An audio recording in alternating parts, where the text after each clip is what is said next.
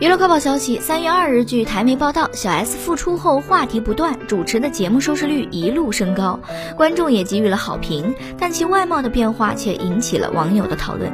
小 S 本人也非常在意这一点。近日，小 S 在个人视频作品中再度聊起她自己的外貌问题。她透露，有次要与老公出门吃饭前照镜子，忍。不住生气道：“我突然觉得我很丑，不想出去吃饭了。”结果老公淡然说：“瘦就漂亮了，还要她增加运动量，不要整天追剧。”而小 S 听到这些话，忍不住哭了起来。